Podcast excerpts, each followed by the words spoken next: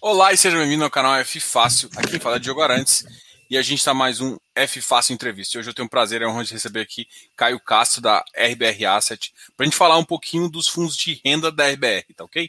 Pessoal, muito obrigado aí pela audiência de vocês e agora a gente vai conversar um pouquinho com o Caio. Caio, seja muito bem-vindo. E a gente agora tem muito assunto para a gente conversar, que a gente estava até conversando um pouquinho offline, eu até esqueci de entrar online aqui. Mas começa a bater papo não para mais, né? É, começa a bater papo curioso com um monte de coisa. Agora vamos fazer ao vivo aqui para o pessoal ver também. Obrigado por, por, aceitar esse convite e seja muito bem-vindo ao canal. Prazer, Diogo. A gente aqui da RBR sempre gosta de estar junto com a turma, dando satisfação e tirando dúvida. Acho que esse bate-papo com os cotistas é sempre muito importante aí. Então, sempre que precisar da gente, todo o time está à disposição. Ah, isso é verdade, porque eu já conversei com todo mundo aí. já conversei desde com o Ricardo, que é um, vocês são bem, sempre muito bem-vindos e muito receptivos aqui. Bom, é, eu, eu, como o RBRL é talvez o mais novo em relação ao RBR Properties é um pouco mais antigo, e como o RBR Properties tem uma posição importante, eu queria começar pelo BR, RBRL, que eu acho que é um fundo de logística. Uh, e eu vou começar com uma pergunta um pouco difícil para você. O que, que, você acha desse segmento de logística é, nesse atual momento? Vocês têm um portfólio muito voltado ao e-commerce, um portfólio, para mim, um, um, portfólio muito bom, muito sensato. Como é que você enxerga esse mercado agora? E, e assim, porque eu, às vezes o cotista não consegue entender essa realidade e, e, assim, eu vejo alguns preços de alguns ativos de logístico que começou a ter, tá, uma discrepância muito grande em relação ao mercado real.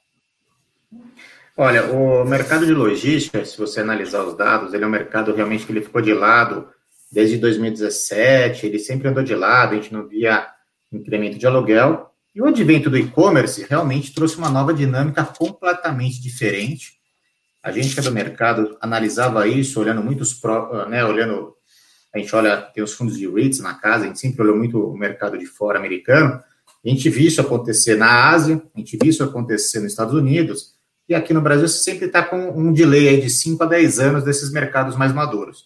A gente achava que isso ia acontecer, que o e-commerce ia ser uma realidade. Chega a pandemia, a pandemia estoura e acelerou um monte de coisas. Né? Então, muitas pessoas gerações mais antigas que nunca tinham comprado nada pelo telefone, né, pela internet, de repente se veem obrigados a comprar coisas pela internet. E quem faz isso é uma experiência boa. Né? Você comprar uma coisa e chegar na sua casa em um dia é uma experiência boa.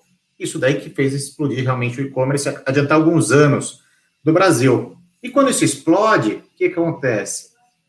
Os galpões logísticos de estoque do Brasil não eram tão preparados para e-commerce. O que, que eu quero dizer com isso? Quando a gente produzia galpão antigamente, era, era uma empresa que tinha uma movimentação de carga pequena, né? então ele fazia um mezanino, que é um escritório, ele fazia uma coisa com pouca, pouco estacionamento de carreta. O e-commerce é uma coisa muito diferente.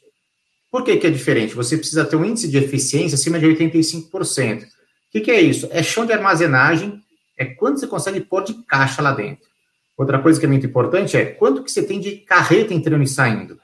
Vou te dar um exemplo. A gente tem um galpão lá em Extrema, alugado para o Mercado Livre, que a estimativa é que em, em pico chegue a entrar e sair 90 carretas por hora. Então, não é todo o galpão que estava pronto, e a gente viu isso dele estoque antigo. Então, a gente vê muita, muita coisa sendo de galpão para e-commerce e muita coisa sendo pré-locada. Porque, por exemplo, quando uma, uma grande empresa dessas vai buscar ativo, ele começa a ver que ele não tem ativo nas qualificações que ele precisa, ele pré-loca. Nós mesmos, nós, nosso ativo de extrema para o Mercado Livre e nosso ativo de, ativo de Franco da Rocha para o Mercado Livre, a gente pré-locou antes dele estar tá pronto. Porque as características desses galpões são as características para atender é, empresas de e-commerce. O nosso ativo de Hortolândia 2 também, que antigamente tinha uma, empresa Fiat Chrysler, ela saiu, em, depois que ela saiu em dois meses, a gente alugou, por exemplo, para B2W, é um ativo também, que ele é um ativo mais antigo, mas ele tem uma eficiência de 90%, tem muito pátio de carreta. Então, o que, que eu quero dizer? Esse mercado deve andar muito, a gente sente muita demanda das empresas, né? Você pega as vendas online todas as empresas que soltam é, as informações do mercado estão crescendo, só que não são todos os galpões que estão prontos para esse tipo de, de, empresa. Então, quem tem esse ativo vai conseguir locar rápido, eu acho que vai conseguir subir preço, é uma coisa que a gente tem visto em todas as praças. Eu vi um dado essa semana que é legal passar. O Brasil não tinha, Brasil inteiro, tá? Sendo que São Paulo aqui é uma praça que é, representa muito do Brasil, está com uma vacância abaixo de 20. Eu não, eu não me lembro de ter visto isso.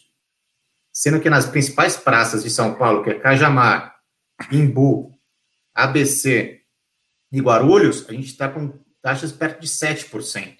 Extrema, que a gente tem uma posição relevante lá, a taxa de vacância de 3%. Tem fila de espera nos galpões. Por quê? Porque não deu tempo de acompanhar a produção com essa demanda que chegou impulsionada. E você fala, putz, será que não está tendo excesso, a gente não está produzindo?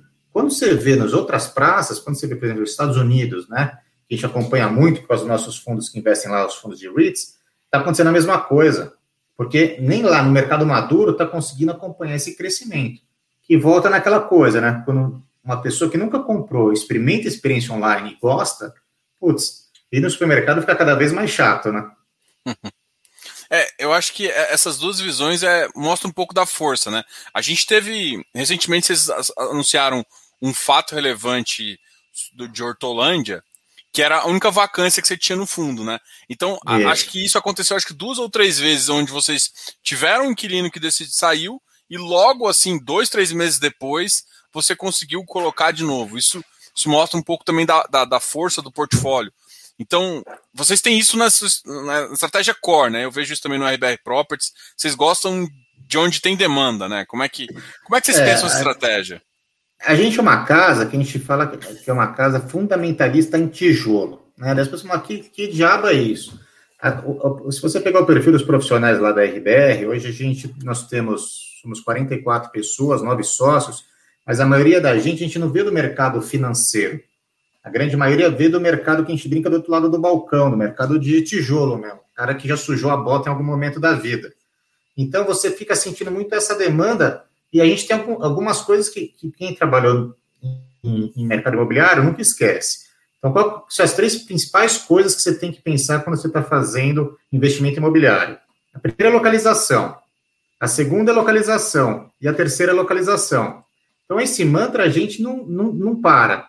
Se você pegar os nossos ativos, eles sempre têm um viés muito forte de localização. E o segundo é que você tem que pensar sempre no quê? Qual o produto correto para aquele ciclo imobiliário? Então, você tem que saber surfar os ciclos imobiliários. Por isso que a gente é uma casa que vai comprar e vai vender ativo. Então, muitas vezes você tem um ativo que ele é bom, só que vai chegar uma hora que talvez você tenha que reciclar. Seja porque você está enxergando uma alteração de ciclo, seja porque você não vai conseguir extrair mais tanto valor para o seu cotista só no aluguel.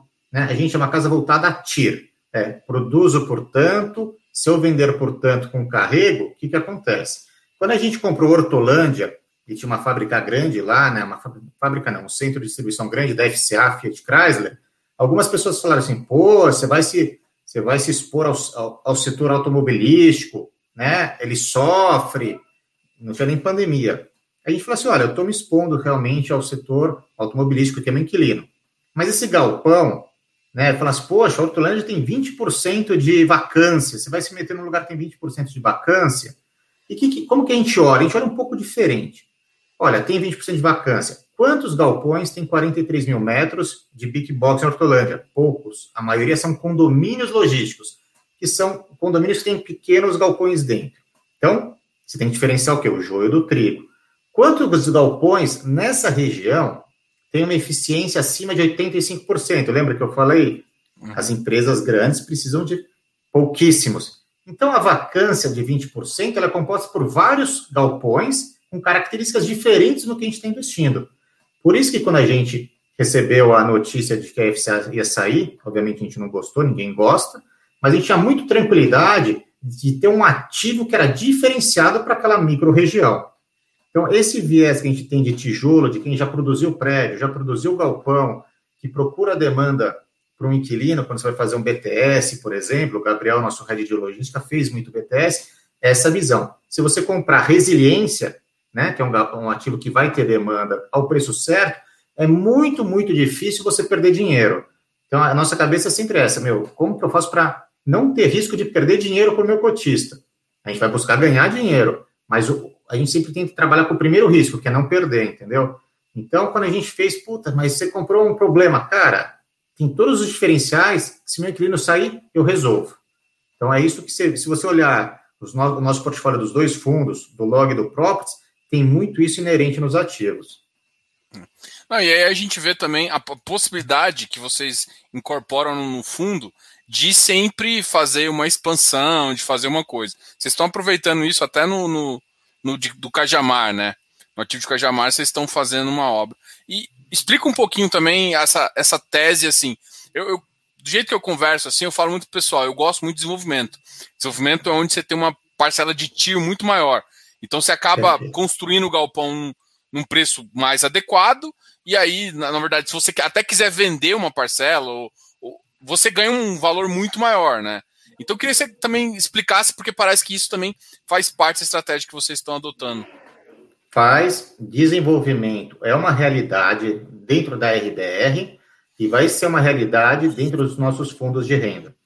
A gente entende que você ter de 10, até uns 10, 15% de desenvolvimento ao longo da vida do fundo vai gerando esse, esse retorno acima do aluguel. Né? Você está tendo uma TIR constante porque você vai fazer reciclagem. Mas eu vou até um passo atrás. Por que, que a gente gosta de desenvolvimento? A origem da RBR, né, quando a gente falou, é de são pessoas do mercado imobiliário. A gente tem uma classe de fundos dentro da RBR que são fundos de desenvolvimento. São fundos muito parecidos com fundos de private equity. Então, eles não são para público em geral, são só para investidores profissionais. Hoje, a gente tem um bilhão e meio de fundos nessa classe de ativo. São cinco fundos, quatro fundos de desenvolvimento residencial, onde a gente compra o terreno, constrói e vende. A gente tem vários parceiros nessa estratégia, a gente não é o único incorporador, e tem, um, e tem também um de prédios comerciais. Mas por que, que eu falei isso? Porque a gente tem um time de incorporação dentro da RBR. Então, isso nos traz conforto quando vai olhar um projeto, como você falou muito bem, de Cajamar. O que, que tinha lá? Tinha uma terraplanagem. Pô, mas será que essa licença ambiental está correta? Será que esse custo de obra vai estar vai tá certinho? Será que não vou ter problema de acesso? Porque eu tenho um time que faz isso o dia inteiro. Então, quando eu vejo uma oportunidade com essa e meu time valida, eu tenho muito mais conforto. E essa é razão do fundo hoje está comprando um ativo em Cajamar, que é uma das principais praças do mercado. Esse ativo vai custar, custar R$ 2.700 o metro. A gente ainda, para você ter uma ideia, quando a gente fechou esse negócio, a gente estava com muito medo do aço, por exemplo, subir, né? Explodiu a gente viu já as primeiras subidas que a gente fez. A gente foi lá e fechou todo o preço do aço no primeiro mês. Por quê? Porque a gente já travou um dos maiores custos de um galpão. Isso e essa inteligência vem de onde? Vem da turma de incorporação. Eles vivem o dia a dia de desenvolver. Então, isso traz valor para o cotista na nossa visão, porque eu tenho um ativo construído a 2,700. Agora, eu vou te fazer a pergunta inversa. Quanto que você acha que vale um ativo locado uma empresa do tamanho de uma Mercado Livre, em Cajamar, prontinho, brilhando? é uma grande quatro. pergunta. Eu acho que vai valer 3,5 para 4, né? Então, olha quanto tem de lucro aí dentro para o nosso cotista para ser destravado em algum momento. A gente sempre gosta de trabalhar com essa segurança, com esse hedge, né? Eu não gosto de ter aquele ativo que está no preço do mercado com aluguel de mercado. Eu gosto de ter gordura, que eu gosto de ter um ganho de capital embutido nessas duas coisas porque é isso que a gente pode ir destravando e fazendo de novo. A gente vai sempre fazendo isso aos pouquinhos para o nosso, nosso cotista. Né? A gente fez isso já no fundo de log, né? a gente já comprou um ativo que em 2019 já vendemos agora, a gente conseguiu um retorno de 20% ao ano, uma tira de 20% ao ano. No fundo de properties, a gente está começando a fazer pequenas vendas, a gente vai fazer outras vendas, todas elas acima de 15% ao ano, na média. É isso que a gente sempre vai continuar fazendo. É essa a nossa visão de que você tem que gerar renda, você tem que dar aquele rendimento para o seu cotista mensal, mas se eu conseguir vendendo ativos e gerando ganho de capital, eu acho que dentro de algum tempo, ambos os fundos vão ter o seguinte, quando você entrar no nosso relatório gerencial. Renda imobiliária, aluguel, ganho de capital tanto. Essa partezinha vai variar, porque na hora que você faz, mas é isso que vai gerar alfa ao longo do tempo. Acho que isso daqui três ou quatro anos, a gente vai fazer uma outra live aqui, e a gente vai mostrar, tá vendo aquela estratégia, Diogo, que eu falei com você em agosto de 21? Tá aqui o resultado para o cotista. Que nada mais é do que os fundos lá fora já fazem. Os fundos é, americanos, né, os REITs, fazem isso muito. Eles têm um componente de desenvolvimento e, e giro também bastante significativo. É, esse, essa, essa sua, sua visão em relação, por exemplo, ao aço é, é, é um diferencial muito grande. Eu acho que, por exemplo, e, e por exemplo, para logístico, é uma visão talvez um pouco mais fácil, porque um residencial às vezes tem um problema de, de, de achar um lugar para colocar, se não tiver um galpão ali. Então, assim, é, esses heads são importantes e, e mostra mesmo. E vocês têm. Agora eu fiquei curioso também. Vocês têm a, a parte de incorporação em relação à venda também? A, a, porque eu acho que uma das dificuldades de residencial eu acho que é um pouco mais tranquilo, assim, comparado com, com, com a venda em relação a achar o, o, inquilino certo, né? Porque um projeto de logística é diferente de um residencial, que é onde você faz um projeto e atrai por marketing, mas um de um desse tipo se, se atrai também, mas você tem que saber mais ou menos o que o mercado está pedindo, né? Como é que Perfeito. funciona essa parte, assim, de curiosidade? Eu acho que, eu acho que primeiro funciona de muito relacionamento, né? Então, e tem duas características que o time, nosso time lá da, de renda, tem muito inerente dentro deles, né? Todo time, a gente discute muito, muito isso. Pensa o seguinte, eu aluguei um imóvel é, de lajes comerci corporativas, sei lá, em Pinheiros, né? Vai ser uma grande empresa, vamos falar qualquer uma, que eu vou chutar uma aqui no nosso inquilino, o Itaú, ele alugou. O Itaú talvez nem seja o melhor exemplo, mas o Itaú não vai precisar de laje corporativa a cada três, quatro meses. Então a relação com ele é uma. Agora, a gente tem lá em Extrema, eu tenho locação para DHL, para FedEx e para o Mercado Livre. Esses são os caras que vivem do quê? De distribuir coisa. Esses caras sempre estão precisando de novas, eles têm que crescer. Eles vão precisar do quê? De novos galpões. Eles vão lá e ganham uma concorrência para distribuir bebida, sei lá, uma qualquer bebida, falar um martini, sei lá, estou dando um chute. Ele precisa distribuir agora em outro lugar. Então, esses caras dão um pulso para a gente um pouco para onde você acha que está a expansão, onde você precisa.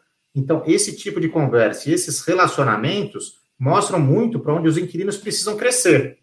E daí você tem que ir acompanhando.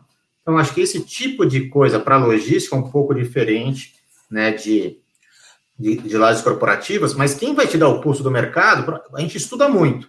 Mas eu brinco o seguinte: o que dá o pulso do mercado é queimar sola de sapato. Você lá e falar para o seu inquilino descobrir para onde ele está crescendo, o que, que ele precisa, como eu posso melhorar, como que meu galpão pode ser mais eficiente para ele. Se ficar sentado na Faria Lima, é o que eu falo para a turma, ninguém quer falar de logística na Faria Lima, entendeu? Só para entregar o negócio. Quem vai querer falar é o cara que está lá em Extrema, o cara que está lá em Cajamar. Esse cara que vai falar para onde vai ser a próxima expansão.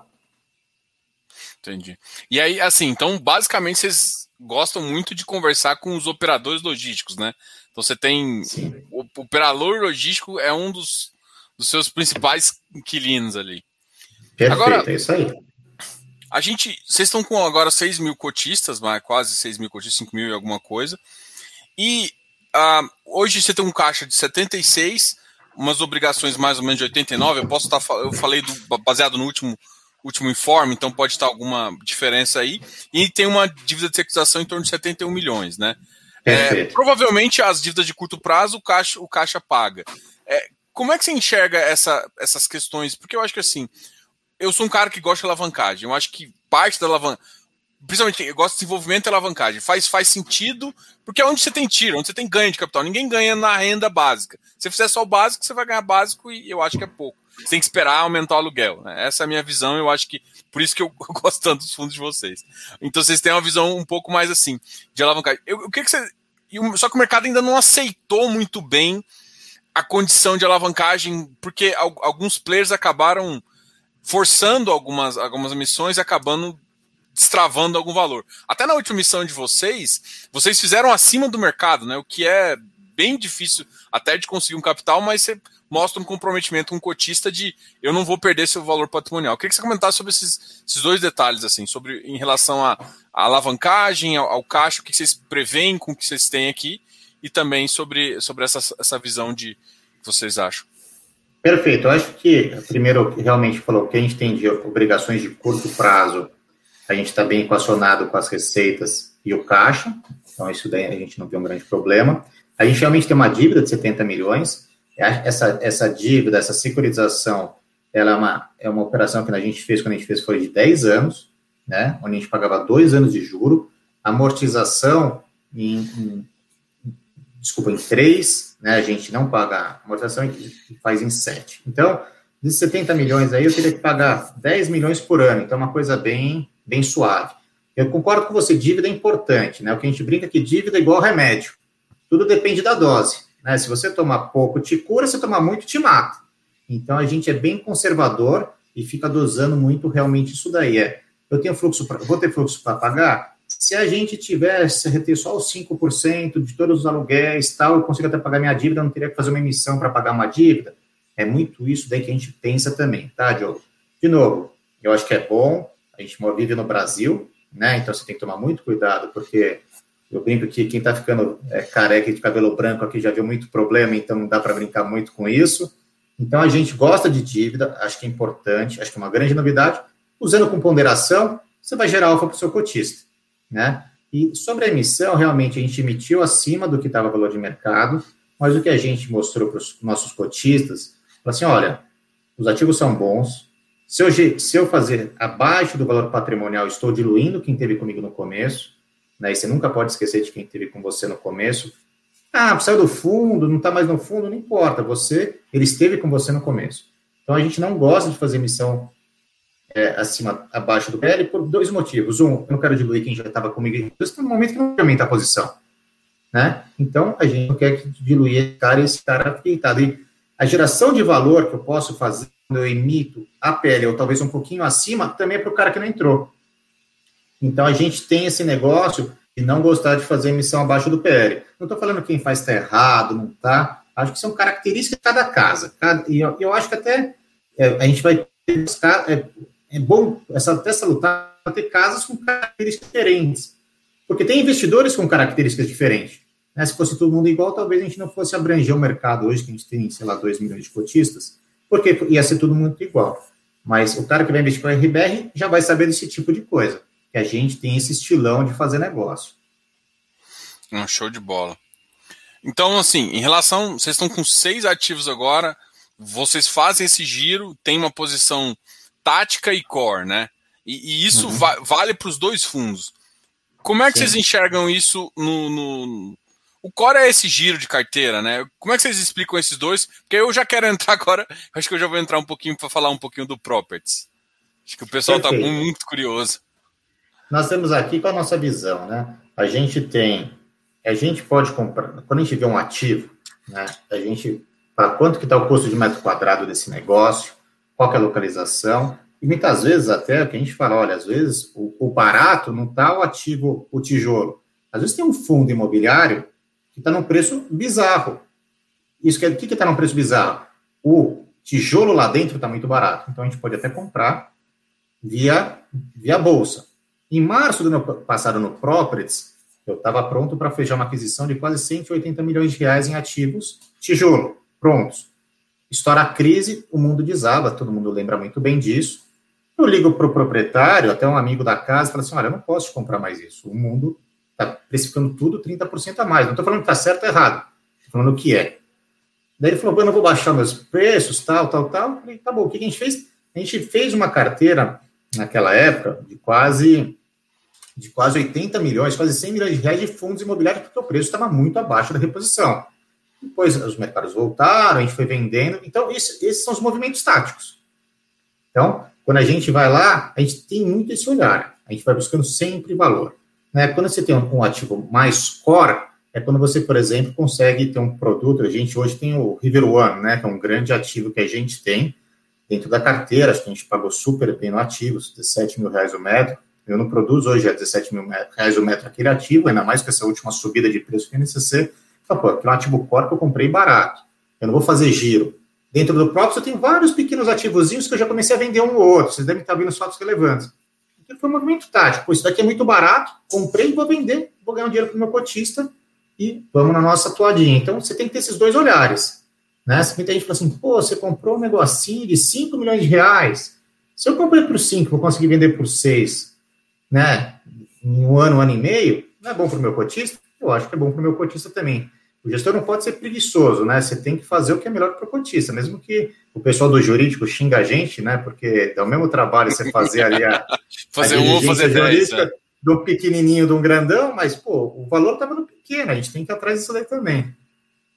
É. Eu acho que o pessoal está tá, tá muito curioso com essa questão. O River One foi um ativo que vocês entraram na, na, oferta do RBR Properties, veio com ele como ativo principal, o mercado entendeu. Acabou que vocês tiveram alguma delay na hora de fazer a matrícula e as questões, acabou gerando até um impacto um pouco financeiro para o fundo, gerando um pouco de queda e tal. Vocês já falaram um pouco disso, eu queria que você falasse aqui para os cotistas. E aí o pessoal já está perguntando aqui, até o Amazing Life está perguntando aqui, uh, qual que como é que anda a procura? Eu acho que está todo mundo curioso ainda para saber como é que está o mercado de São Paulo em relação a, a, essa questão de escritórios, né? Porque muita gente está falando que, que deve voltar antes até do que o pessoal esperava. Tá bom. A gente teve realmente um problema, né? A gente fez a captação, a gente tinha uma previsão em maio de quitar o prédio, a gente teve um problema que o, os cartórios, por causa de Covid e tal, demoraram para liberar a documentação. Então, realmente, a gente perdeu dois meses de, de para fechar o negócio. Eu também não podia fechar antes, porque era que estava no contrato, na escritura. O administrador não permite que você não faça uma coisa que está escrito, que é uma. Veja, isso daí funciona sempre, né? É uma proteção para o cotista.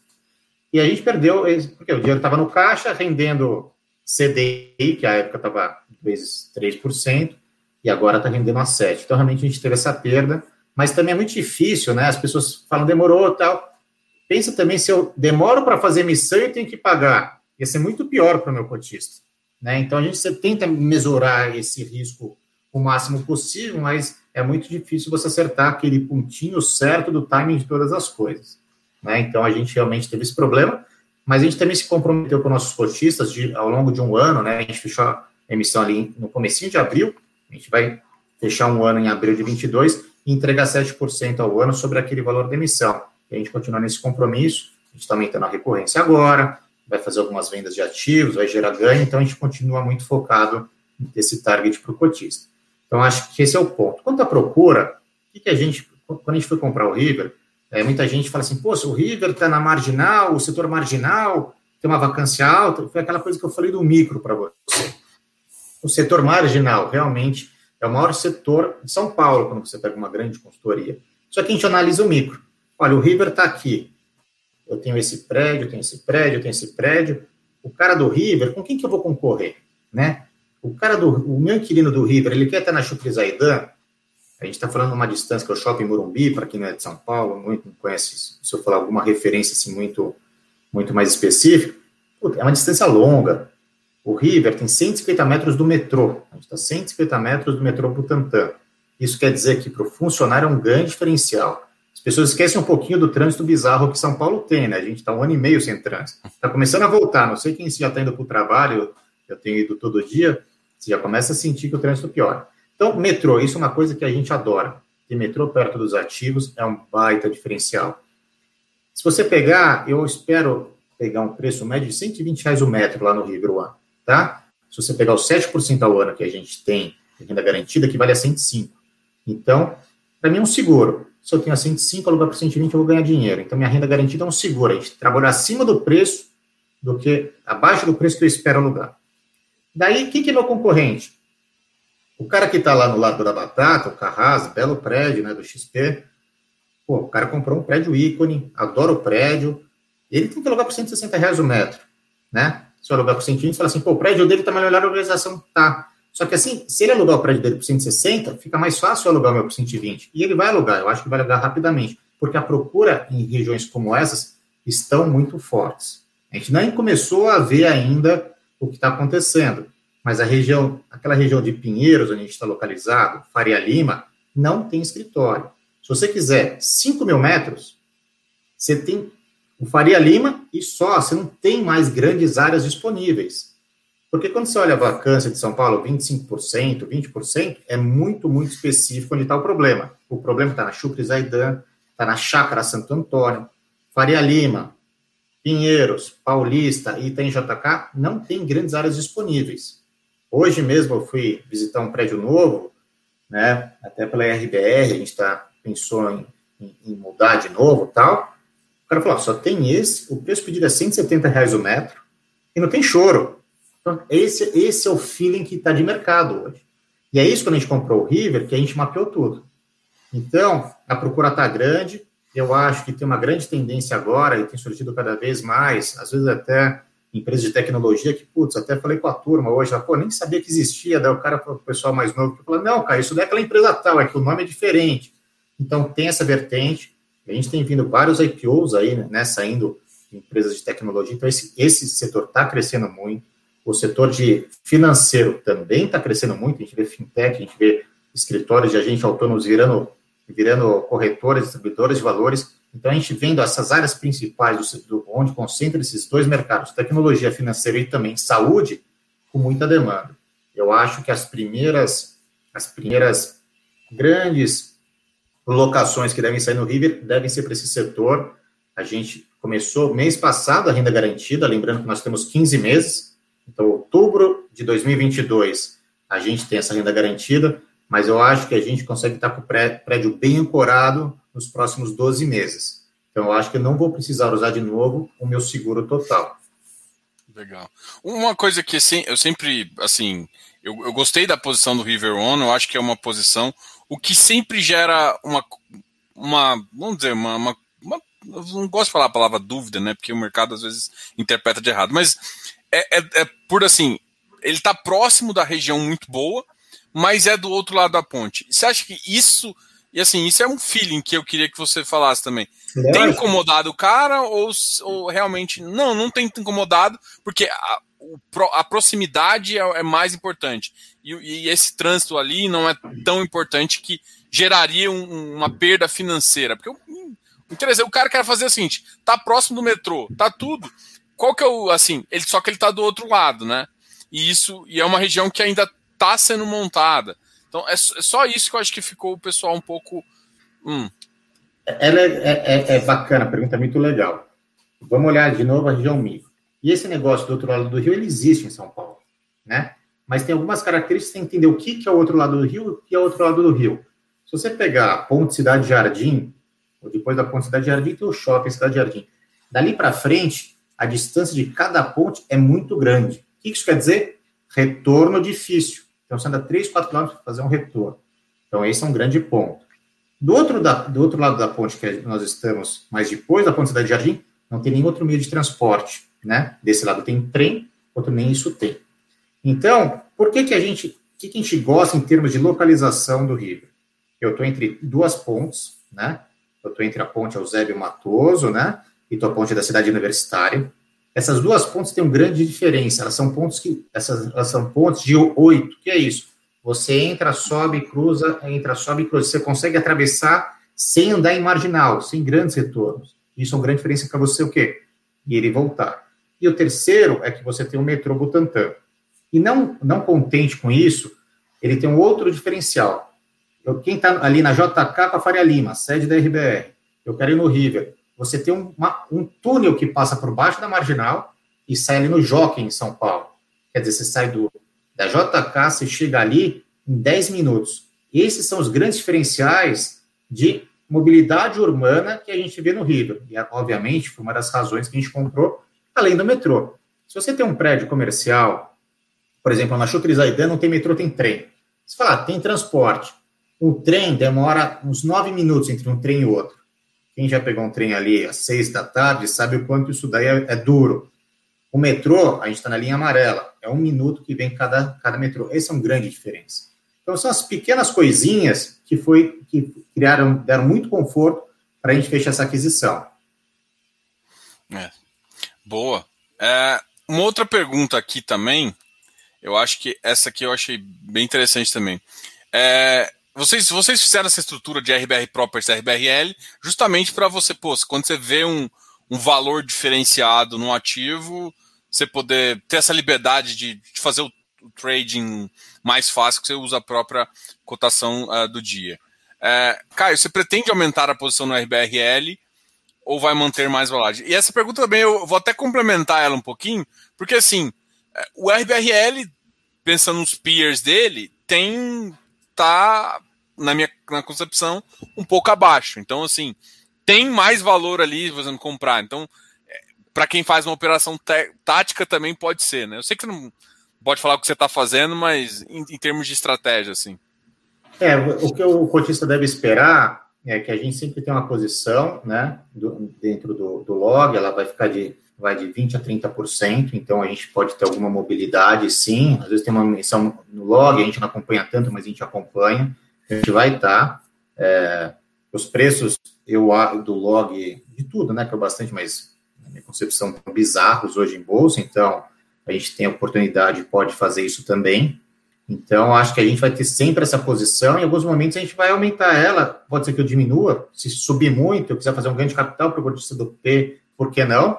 Mas eu acho que nos valores que estão a cota hoje, é muito mais uma posição que eu gostaria de aumentar do que qualquer outra coisa. Acho que é o, é o que eu posso, posso aí falar, Diogo, no momento. Mas eu acho que a gente. A ideia é o log crescendo, a tendência é que o P sempre mantenha essa posição relevante, né? Que a gente tem dentro do log, é quase mais de 30% aí do PL, tá do P. Então, é, é, o cotista deve esperar isso. Que é a oportunidade de você ter um, um, fundo híbrido e um puro sangue de log. Mas eu acho que agora. Ah, as, as acaba oportunidades... tendo controle, né? É, é gente, essa a importância? A gente não tem um controle porque, por exemplo, uma votação eu sou conflitado, não posso votar, né? Mas quando surgiu o log, e foi super interessante, a gente falou assim, a gente quer fazer um fundo híbrido, né? Vamos fazer um fundo híbrido de lajes de logística nessa proporção que eu estou te falando. Eu falei, pô, para que, que eu vou comprar o, o galpão direto se eu posso fazer um fundo de logística que eu sou o primeiro dono, né? Então a gente foi o primeiro cotista do log, porque se eu sempre falo que as pessoas devem investir através de fundo imobiliário, eu vou fazer eu próprio investindo através de fundo imobiliário. Eu tenho liquidez, né? Se eu quiser crescer o log, eu tiver sem dinheiro aqui, eu posso crescer e ele também vai ganhar liquidez. Eu posso fazer um pequeno ganho de capital sem ter, que vender um galpão, né? Obviamente eu vou vender um galpão como eu já vendi um, um e devo vender outros. Mas eu também posso vender algumas cotas um dia no mercado e fazer um ganho de capital para o do próprio. Então a estrutura fundo imobiliário também era muito importante e dava uma grande mobilidade para a gente. Mas a gente vai ter sempre uma posição relevante porque é nosso veículo e a proposta do próprio é ser um veículo híbrido. É, o que eu tinha pensado em relação a ter fato é porque assim, os cotistas do Properties, mesmo que vocês dão um wave de falar ah, eu não posso votar, mas os do Properties decidem, né? Algumas sim. coisas importantes.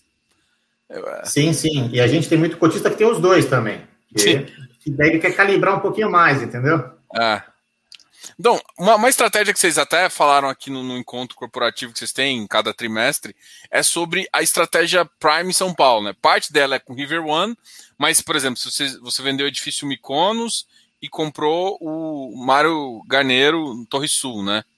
Isso, isso. E aí gente... aumentando uma posição, aumentando uma posição assim. E eu, eu queria que você falasse um pouquinho do que, que você considera hoje o Prime e para onde você pensa assim, pô, se eu fizesse se eu fosse comprar um ativo, o que, que eu imagino hoje, é, até para o pessoal entender é, o que, que é essa, esse prime location, né? Porque a gente às vezes fala, o pessoal, de onde até onde, o que, que você enquadra então, nesse, nesse. Na nossa visão, prime location, região de Pinheiros, né? Então vai do River, do River até ali toda a parte da Rebouças, que está subindo hoje até a, ali a Avenida Brasil. Então, a gente, na nossa visão, Pinheiros é aquele eixo. A gente tem toda a, J, a Faria Lima, né, que sai ali de Pinheiros e chega até aqui a Vila Olímpia. Daí a região da Vila Olímpia, JK e Itaim. Fora desse pequeno miolo, a região da Paulista. A gente gosta muito também da região da Paulista. É uma região que é difícil ter grandes ofertas, porque é difícil produzir coisa nova na Paulista. Então, essas regiões são regiões que, além da localização, infraestrutura, comércio, são regiões que é mais difícil você produzir grandes prédios. Toda vez que é mais difícil você produzir grandes prédios, você não tem as licenças, não tem mais CEPAC, você tem restrição de oferta, tem mais demanda, você está mais seguro. Então, na nossa visão, essa, essas, essas regiões que eu citei como prime locations são, de novo, Vila Olímpia, JK, Itaim, Paulista, Pinheiros e Faria Lima. Então, a gente vai focar em investimentos aí. E a gente vem falar, falando nos relatórios, nos webcasts. Quando eu não achar um ativo que eu possa comprar pronto e que o jogo que esteja abaixo da reposição, Mário Garneiro, a gente tem comprado na média de 12, 13 mil reais o metro. Eu não produzo um prédio como o Mário Garneiro ativo. Dá um trabalho desgramento lá, porque eu vou lá e compro um conjuntinho, outro conjuntinho junto, meio andar, meio andar. Então a gente tem aos pouquinhos. De novo, o pessoal do jurídico xinga a gente toda semana aí. Mas eu estou comprando um monte de picadinho no mesmo prédio para fazer uma posição grande num valor abaixo da reposição. Acho que isso gera muito valor, né? A gente sabe que na outra torre foi vendida agora cinco andares por uns 15 mil reais o metro. Então, acho que é um valor meio dado aqui, ó, para as pessoas entenderem o que a gente está fazendo. A gente está fazendo o trabalho de quebrando pedra para montar uma pedra, né, de fazer uma, um grande bloco, porque a gente acha que vai equalizar o preço. Então, a gente está fazendo essa transição. Se eu não achar, eu vou desenvolver. A gente vem falando nos relatórios, que a gente identificou um terreno na Vila Olímpia, que a gente gosta muito, que a gente está fazendo os estudos, que deve ser o primeiro desenvolvimento aí. Por quê? Porque eu não consigo comprar um prédio na Vila Olímpia entre 16 e 17 mil reais o metro. Vamos produzir um para o cotista. Então, é isso que é. Na, nas prime locations, ou eu acho baixo custo de reposição, ou eu vou produzir um ativo. Então, é isso que vocês devem esperar da gente. A gente vai continuar focado nessas regiões. E assim, aí você, você consegue sempre manter uma, uma baixa vacância pela sua estratégia. Eu tenho, por exemplo, mas vocês, por exemplo, têm ainda, acho que desde o começo, uma parcela no Rio, né, no Porto ali. É, como é que você acredita no Rio de Janeiro hoje, né? Vendo essa visão pós-pandemia. Eu, eu, lembro que numa visão pré-pandemia uh, tinha, uma, tinha um momento mais positivo, né? E Sim. agora, agora, assim, eu acho que a commodity até do, do, petróleo subiu. Algum, pode acontecer algumas coisas importantes ali. A região do Porto talvez seja a melhor região ali do centro, né? Ainda mais com túnel lá. Então, então assim, ficou uma região boa, mas ainda não tem coisas alugadas, tem coisas, mas como é que você enxerga o Rio hoje, né? Eu acho que o Rio, é, primeiro que é uma pena, né? Que é uma cidade cidade maravilhosa e passou uma crise terrível, era uma cidade ancorada em petróleo, governo. As duas coisas desabaram juntos, né, no advento aí da... Teve Lava Jato junto com o petróleo caindo. Então, é uma pena, hoje, infelizmente, o mercado brasileiro tem uma grande metrópole que, que eu acho que é safe de você investir, que é São Paulo. Você pega, sei lá, a gente está olhando hoje um fundo de REITs, né, o nosso fundo de REITs, que a gente estava analisando um fundo que tem exposição em Dallas, em Phoenix, né? E você olha esses mercados, eles são maiores do que o São Paulo, para você ter uma ideia do dinamismo que você tem de oportunidades. Mas só voltando para a rota aqui para o Rio. Então, é um mercado que a gente olha com muito, muito, muito carinho. A gente é muito restritivo em investir. A gente acreditava realmente que ia ter uma recuperação é, maior. Eu acho que tem agora um, uma nova questão que tem lá um, o prefeito Eduardo Paes, que já foi prefeito, e você hoje vê um dinamismo diferente já na cidade com ele, eu acho que realmente ele tem feito um ótimo trabalho, tem nada a ver com política, gente, isso daqui é totalmente apartidário, mas você já vê, por exemplo, depois de quantos anos o Porto Parado teve um, um grande lançamento lá no Porto Maravilha residencial, que foram vendidas mais de quase 400 unidades em um dia. Vai ter outro essa semana. Então a gente começa a ver de novo esse dinamismo de tentar voltar. A gente fez um investimento em 2019 lá, acreditando que teria uma recuperação maior pré-pandemia, mas o que, que, a gente foi buscar? A gente foi buscar um hedge, né? A gente sempre tenta operar com isso.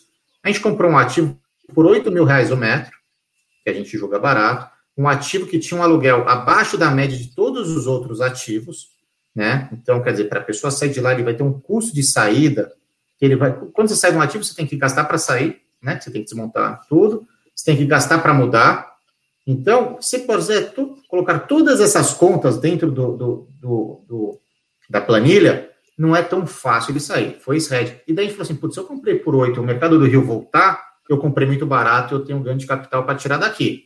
Foi isso. A gente achava que, que até uma pandemia ia estagnar mais? Não. Mas a gente está tendo uma surpresa boa. Eu acho que o Eduardo Paes, de novo, tem feito um trabalho, um dinamismo do Rio de Janeiro, ele é um cara pró-business, que pode aí surpreender positivamente o Rio de Janeiro. Mas é um lugar que a gente está aguardando, a gente está olhando, acompanhando, porque tem tijolo barato no Rio. Mas também você tem que saber quando que você vai tirar valor desse tijolo. Essa é a grande dúvida. Né? É. E, e aí entra numa, numa questão assim, em relação.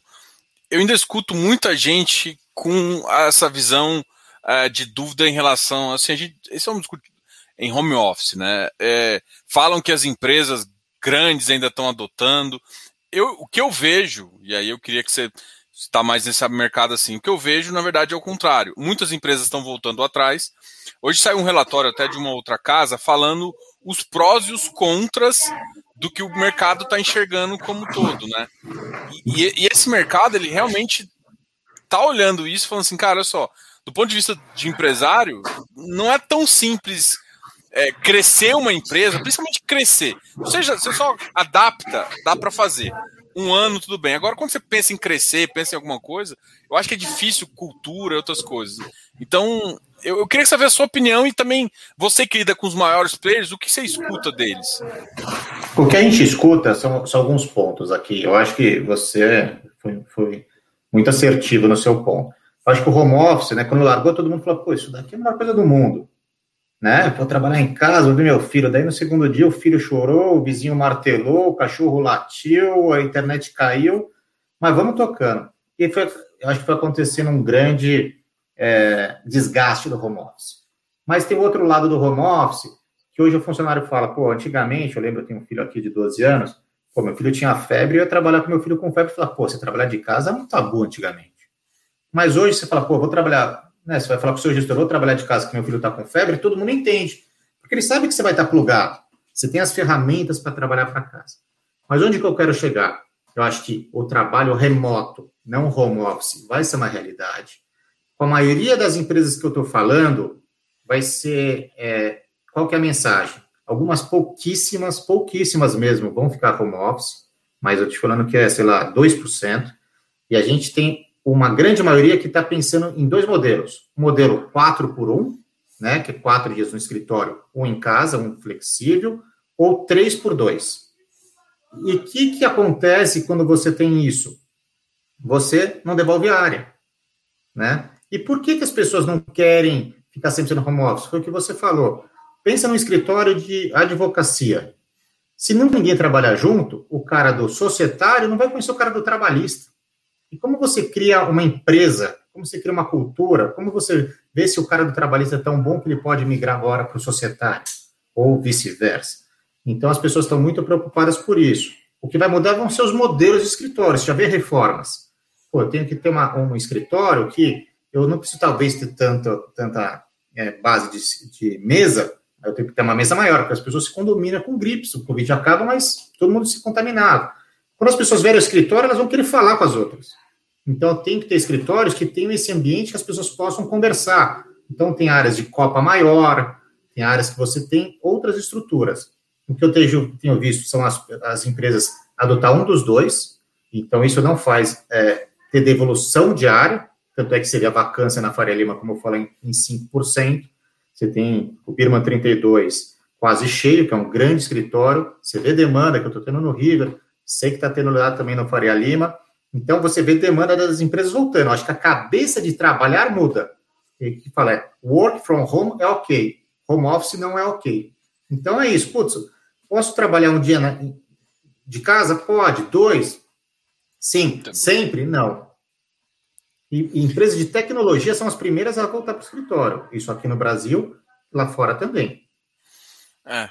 É, empresa de tecnologia, assim, tem muitas que gostam de cultura, né? A gente vê algumas. É que tem algumas outras também que aí eu vejo um, esse, esse modelo, um ou outro, fazendo algumas coisas. Tem uma outra tem pergunta. Pensar, Diogo, pensa o seguinte: empresa de tecnologia, e veja, eu não sou um cara tecnológico, tá? O senhor falou até bullying lá no escritório, então velho que meu celular é.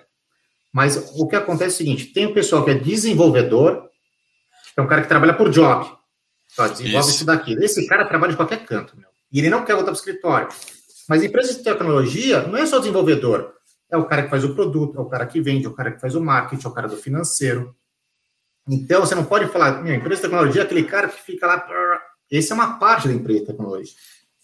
É, é, não, é, a minha visão é essa mesmo. Esse cara que faz, pega o job e faz. Agora, o gestor dele tem que estar inteirado, porque, por exemplo, ele recebe a demanda de, um, de alguém que, por exemplo, ah, ó, vamos adaptar esse software assim. É, realmente é, é uma visão, essa visão que eu tenho também. Acho que o, o cara lá de ponta pode, mas eu acho que as pessoas. Eu acho que a pandemia fez uma reflexão em relação a essa a importância do contato, né? Muita gente fala desses um monte de reunião que, que se resolve o cara apontando o dedo aqui e falou assim: oh, isso aqui tá errado. Não, vamos fazer uma call é falar que o relatório tá errado. Oh, aqui, isso aqui tá errado, muda aí. Aí vira uma call que vira 30 minutos, e aí você, você trabalha mais, porque você sempre fica mais atento, mas você tem uma perda, uma perda importante aí. Tem uma pergunta aqui. É, é isso aí, concordo. Que é, que é, é assim, uma pergunta, eu acho que você já falou isso no, acho que no GRI do ano passado, mas que é a seguinte assim. É, poderia comentar sobre os riscos dos benefícios fiscais de extrema acabarem? Eu acho que é, é uma coisa que todo mundo pergunta, acha que Lógico, extrema sim, é importante só pelo. É, eu acho que todo mundo acha que às vezes extrema é importante só por conta disso, e não pelo posicionamento, e não porque as empresas gostam de estar lá, né? Eu acho que tem vários pontos, é um bom tema, é importante ter uma exposição grande extrema, então a gente estuda bastante assunto. Acho que o primeiro ponto é, o benefício fiscal não é de extrema. O benefício fiscal é do Estado de Minas Gerais. Então, você pode ter utilizado em extrema, em BH, em contagem ou em, sei lá, Três Lagoas. Você vai ter um benefício fiscal. O que acontece é, extrema, ele tem uma localização ímpar. Ela está a 90 quilômetros de São Paulo, ele está próximo do entrocamento, né, da Feira no Dias com a Dom Pedro, onde você consegue ir para o Rio de Janeiro, você consegue ir para Minas Gerais, você consegue chegar na cidade de São Paulo, então você tem de Vale do Paraíba, Rio de Janeiro, né? Daí você vem para São Paulo e Minas Gerais. Então a localização dela, logística é boa. Você sai de São Paulo à extrema, pagando um dos pedágios mais baratos para 90 quilômetros do estado. Então, isso é um pequeno detalhe que as pessoas vão tirando da conta. A gente está de logística, né, gente? E tem outra coisa, a cidade é friendly para isso. Então, quando você junta tudo isso, você fala, ó, o benefício fiscal é muito importante. Quando o benefício fiscal é importante para um estado, ele é muito diferente do que de ser uma cidade. Uma cidade tem um benefício fiscal lá de IPTU, de ISS. Então, esse é um ponto. O segundo ponto é como que funciona para você ter o benefício fiscal. Não é todo mundo que vai chegar em ter o benefício fiscal. Alô, Diogo? É, tô escutando. Eu tô travado tá aqui? Eu tô ouvindo. Eu tô ouvindo. Diogo? Eu tô, eu tô ouvindo. Não sei se está me ouvindo, senão eu continuo. É, pode continuar, vou até mandar uma. Posso continuar? Pode, pode. Pode continuar, eu estou te escutando. Então vamos lá. E daí uma coisa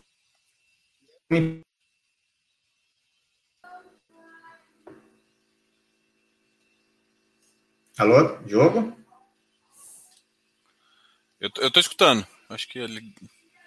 Esse internet. Não, ficou, ficou bom. Acho que eu tô escutando aqui. Tá escutando? Então, beleza, vamos lá. Quando você chega numa, numa empresa quando chega uma empresa.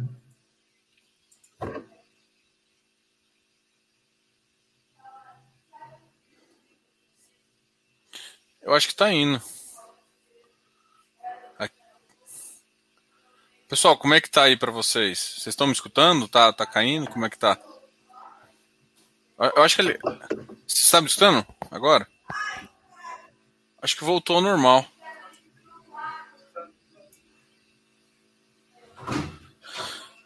Vamos ver aqui. Peraí, peraí.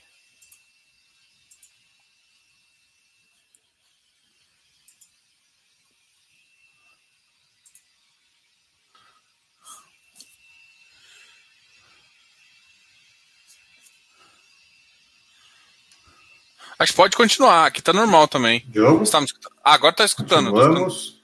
Continuando, pode continuar. Então, beleza. Então, então vamos lá. Então o que acontece? Uma empresa chega no estado de Minas Gerais e ela solicita os benefícios fiscais por estar gerando emprego, renda no estado de Minas Gerais. Então, o estado de Minas Gerais analisa aquela empresa e fala assim: olha, você vai gerar renda, você vai fazer tudo isso, eu vou te conceder um benefício fiscal por um prazo determinado 15 anos, 10 anos. Se você gerar tantos empregos, gerar tanto de receita, tá. Então, onde eu quero chegar com tudo isso? Não tem mais benefício fiscal em Minas Gerais. Aqui é um direito que é já garantido para a empresa naquele período. Então não é que do dia para a noite vão desligar a chave e falar não tem mais benefício fiscal. Quem teve esse direito adquirido vai ter por todo o período que foi conseguido junto ao Estado de Minas Gerais. Esse também é um outro detalhe muito importante. Mas, o que eu falei, o benefício fiscal é muito importante, a localização de extrema como hub logístico é muito importante e transitar na Fernão Dias é um dos pedágios mais baratos de todas as rodovias, por isso também que é muito importante. Então, é um conjunto de coisas aliado ao benefício fiscal. Eu acho que isso responde o principal, assim. É, enfim, eu gostaria muito de agradecer você, Caio, pela, por essa conversa aqui. Eu acho que foi uma, uma entrevista muito boa e, enfim, eu vou deixar você falar as últimas palavras aí para a gente uh, continuar, para a gente encerrar aqui para essa live. Que eu, assim, eu acho que você tirou todas as minhas dúvidas em relação a, a ao fundo, tanto o RBRL quanto o RBR Properties. Foi uma visão do mercado Legal. que eu acho que, assim, o mercado a única coisa que talvez faltou, assim, que eu talvez a gente pode perguntar aqui no final, que é justamente uh, o que você falaria para o seu cotista, assim, que eu acho que assim, e não talvez só o cotista, mas o, o mercado de fundo imobiliário começou essa última semana a derreter muito por conta da, dessa estrutura de juros que, que começa a assustar o brasileiro junto com a questão do IPCA. O que, que você falaria para esse cotista e, e para esse investidor que eu acho que está fazendo algumas uh, infelicidades em vendas de algum produto com, com abaixo do, do mercado real, assim, e pegando um bom produto e transformando ele em algumas coisas não tão legais. Entendeu? O que você falaria para essa, essa pessoa? Até porque eu acho que o próprio produto de vocês está meio sem sentido, assim. É, eu, eu também acho, eu concordo com você. Eu acho que dentro dos fundos que eu posso falar que a gente não tem problema nenhum, a gente está seguindo a nossa tese, seguindo a nossa estratégia, e eu acho que a gente está performando.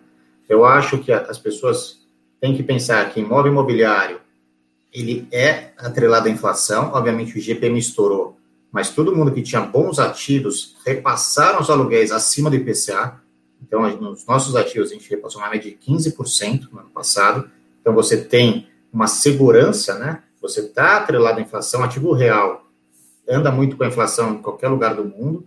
Eu acho que a gente tem que comparar muito o ativo imobiliário, tem que ter uma comparação não com o CDI, que está subindo caindo, é com a D. Então, eu estou, né? Então, é IPCA mais 5, está 4,40 e pouco a, a, bola aí, né, de 35, 4,90. A gente está operando a mais do que isso. Então, aqui esse conceito tem que pensar.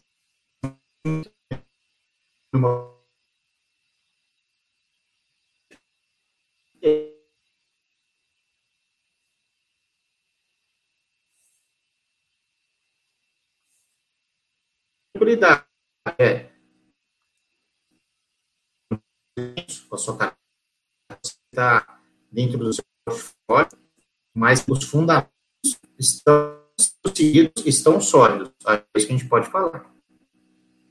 Não, legal. Obrigado aí por, por, essa, por essa conversa. Eu acho que o pessoal tem que entender. Eu acho que assim, tem que vir para o fundo imobiliário para entender o que é um fundo imobiliário. E fundo imobiliário é, é, uma, é um veículo financeiro para comprar um ativo imobiliário. Então entenda isso. Compre bons ativos, ativos prime, e isso que, que, que fundamenta aqui. E entenda, essa, essa conversa aqui foi muito boa para você entender como é que está a visão da maioria das pessoas em relação ao mercado e também como é que está a visão em relação ao fundo, as estratégias do fundo. Beleza? Obrigado, Caio. Obrigado mesmo pela, pela entrevista. Obrigado à RBR por sempre estar aqui no canal. É, valeu. Eu vou deixar só, deixa eu dar um tchau assim pra, pra gente continuar. Aqui. Valeu, gente. Bom, primeiro, Diogo, obrigado. Acho que a gente está super aberto e toda vez que precisar de qualquer esclarecimento, tirar dúvida, é importante para a gente ter esse canal para os nossos cotistas. Eu sei que você tem bastante abrangência, então a gente está sempre disponível. Se tiver qualquer cotista ou investidor tiver dúvida, só liga na RBR. A gente tem o RI, arroba rbrasset.com.br.